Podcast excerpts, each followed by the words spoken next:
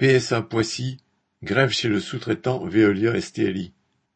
À l'usine Stellantis PSA Poissy, trente ouvriers sur quarante de Veolia sont en grève depuis mercredi 3 novembre. Ces travailleurs s'occupent d'évacuer les contenants vides de pièces des ateliers du ferrage et du montage.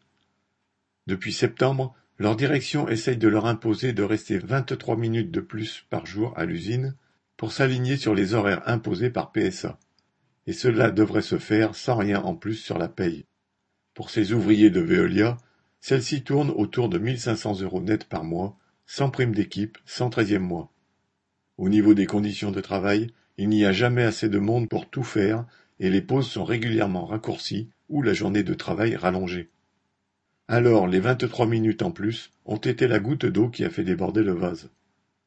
La majorité des travailleurs des trois équipes ont démarré la grève ensemble pour exiger le paiement de ces vingt-trois minutes et aussi le paiement des samedis travaillés.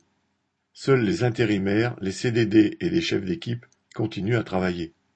Les grévistes se sont adressés aux ouvriers de PSA en défilant plusieurs fois dans les ateliers au cri de Veolia hors la loi, Veolia les voleurs.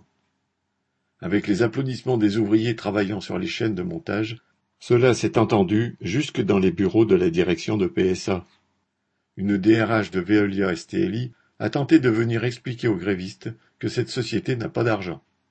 Oser dire qu'un groupe riche à milliards comme Veolia, travaillant pour un autre groupe tout aussi riche comme PSA, n'a pas les moyens, il fallait oser. Elle a été obligée d'écouter toute la colère des ouvriers sur les fins de mois qui commencent le 15 voire le 10, sur les journées de travail qui n'en finissent pas, et la grève s'est installée dans la durée. Lundi 8 novembre, les grévistes des trois équipes se sont regroupés aux portes de l'usine pour distribuer un tract et démarrer une collecte de soutien à la grève. Cette grève vient deux semaines après celle d'intérimaire de Trigo, un autre sous-traitant de PSA, là aussi sur de l'argent qui manque sur les fiches de paie. Cela renforce l'idée que le problème de la paye insuffisante concerne tous les travailleurs, quel que soit le patron. Et, pour le résoudre, la grève est le meilleur moyen. Correspondant Hello.